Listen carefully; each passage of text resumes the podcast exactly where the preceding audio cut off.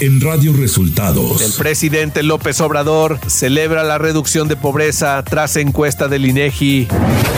El INE aprueba reglas para presidenciables de Morena y del Frente Amplio por México.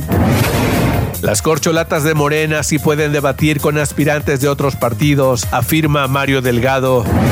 Esto y más en las noticias de hoy. Este es un resumen de noticias de Radio Resultados. Bienvenidos al resumen de noticias de Radio Resultados. Hoy es 27 de julio y ya estamos listos para informarle Valeria Torices y Luis Ángel Marín. Quédese con nosotros, aquí están las noticias. La mañanera. Este jueves el presidente Andrés Manuel López Obrador celebró los resultados del INEGI de la encuesta nacional de ingresos y gastos de los hogares 2022 que muestran que se ha reducido la pobreza en el país. Lo de ayer es probar de cómo han mejorado los ingresos de la mayoría de los mexicanos a pesar de la pandemia. Estoy pero muy contento como pavo real. Mucho, mucho, mucho, muy contento. Estaba yo esperando ese dato. López Obrador defendió que la Secretaría de Marina y la Secretaría de la Defensa Nacional han colaborado en la investigación del GIEI sobre el caso Ayotzinapa. Y no es cierto que Marina y Defensa no estén ayudando. Respeto su punto de vista, pero no lo comparto.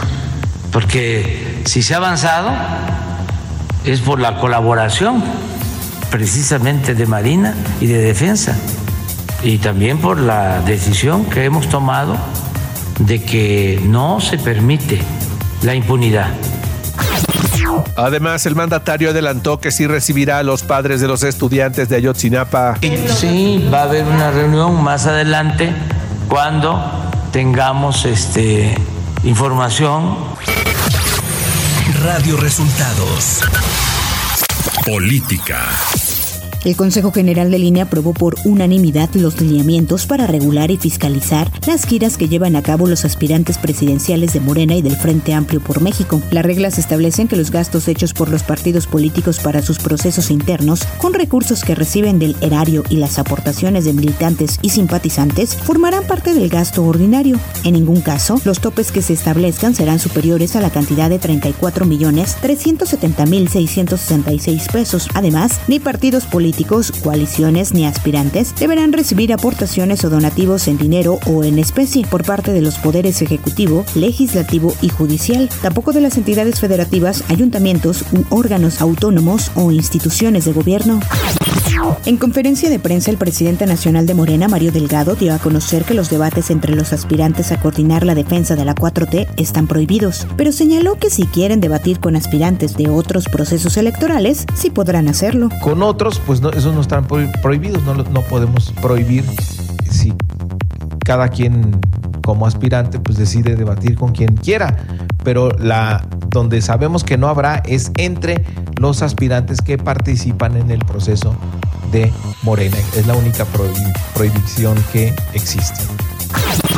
Este miércoles se instaló en las 32 entidades federativas la estructura nacional que colaborará con el comité organizador en el proceso de selección de la persona responsable de encabezar el Frente Amplio por México. Cada comité local estará integrado por especialistas quienes coordinarán los esfuerzos acompañados por representantes de las organizaciones de sociedad civil y de los partidos PAN, PRI y PRD. Al asistir a una asamblea informativa en la alcaldía Gustavo Amadero de la Ciudad de México, Claudia Sheinbaum hizo un llamado a la continuidad de un gobierno que ahora ve por los más pobres. Sheinbaum destacó los resultados de la última encuesta nacional de ingresos y gastos en los hogares realizada por el INEGI. Dijo que con la cuarta transformación disminuyeron las desigualdades y la pobreza en el país. En entrevista después de una asamblea informativa en la alcaldía Tlalpan, Adán Augusto López Hernández anticipó que observará estrictamente los lineamientos del INE e incluso anunció que a partir de lunes sus asambleas las realizará preferentemente en sedes de Morena. Nacional. Petróleos Mexicanos achacó a un fenómeno natural el derrame de hidrocarburos reportado por medios de comunicación, organizaciones ambientales y académicos que denunciaron que se extendía por 467 kilómetros cuadrados en uno de sus campos petroleros del Golfo de México, el Ec Balam, en el litoral de Campeche. En una conferencia de prensa celebrada este miércoles, el director general de Pemex, Octavio Romero, aseguró que las imágenes publicadas en las que se observan una gran mancha oscura en el mar se trata de chapopoteras, es decir, emisiones naturales de petróleo del campo de Cantarel. Los padres y madres de los 43 estudiantes de Ayotzinapa, desaparecidos el 26 de septiembre de 2014 en Iguala Guerrero, exigieron este miércoles una reunión con el presidente López Obrador para que indique a las Fuerzas Armadas que entreguen los documentos que faltan y que son imprescindibles para resolver el caso. El Senado, a través de su Comisión de Asuntos Fronterizos y Migratorios, condenó ayer la instalación de un muro flotante en el río Bravo por parte del gobernador de Texas, Greg Abbott, para impedir el paso de migrantes, ya que se trata de una medida que pone en riesgo la vida de los indocumentados y viola tratados suscritos entre México y Estados Unidos. Al mismo tiempo, el vocero de la Casa Blanca, John Kerry, informó este miércoles que la barrera flotante de boyas instaladas por el gobierno de Texas en el río Bravo podría ser perjudicial para las relaciones diplomáticas entre México y Estados Unidos. Ciudad de México. El jefe de gobierno de la Ciudad de México, Martí Batres Guadarrama, destacó que durante su primer mes al frente del gobierno capitalino se mantuvo la tendencia a la baja de los delitos de alto impacto, con una reducción de 7.9%. Información de los estados. El ayuntamiento del municipio de Chihuahua, en su mayoría formado por regidores del PAN, prohibió los conciertos de reggaetón y de corridos tumbados al reformar diversos artículos del reglamento del sistema de justicia cívica municipal y del reglamento de diversiones y espectáculos públicos, con el argumento de que se busca proteger la dignidad de la mujer y de la familia. La presa Libertad, obra iniciada en septiembre de 2020 en los límites entre los municipios de Linares y Montemorelos, Nuevo León, desde este miércoles está en posibilidad de comenzar la captación de agua debido a que se llevó a cabo el cierre hidráulico. Esta acción que implica bajar la compuerta estuvo a cargo del gobernador Samuel García y del director del organismo de Cuenca Río Bravo de la Comisión Nacional del Agua, con agua, Luis Carlos Alatorre.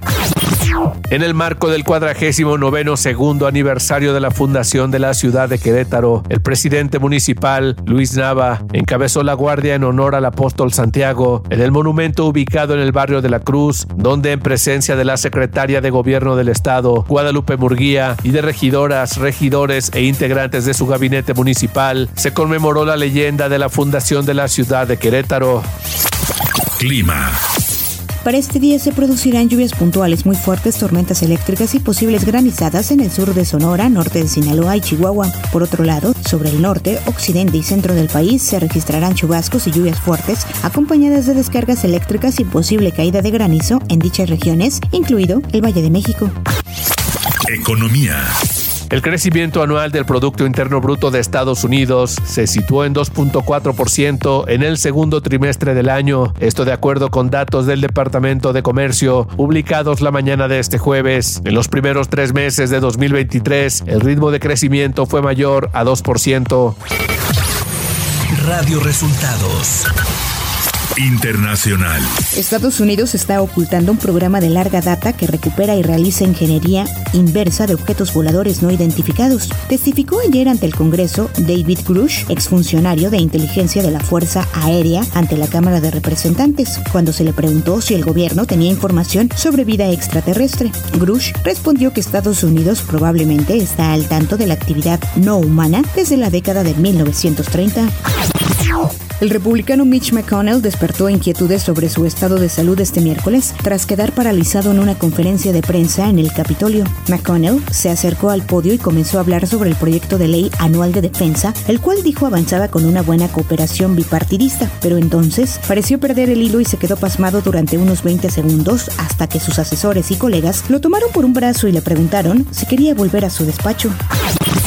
La segunda cumbre Rusia-África arrancó el jueves en San Petersburgo. Vladimir Putin prometió enviar gratis hasta 50.000 toneladas de granos a seis países africanos. Durante su discurso de inauguración retransmitido por la televisión rusa, el presidente hizo ese anuncio.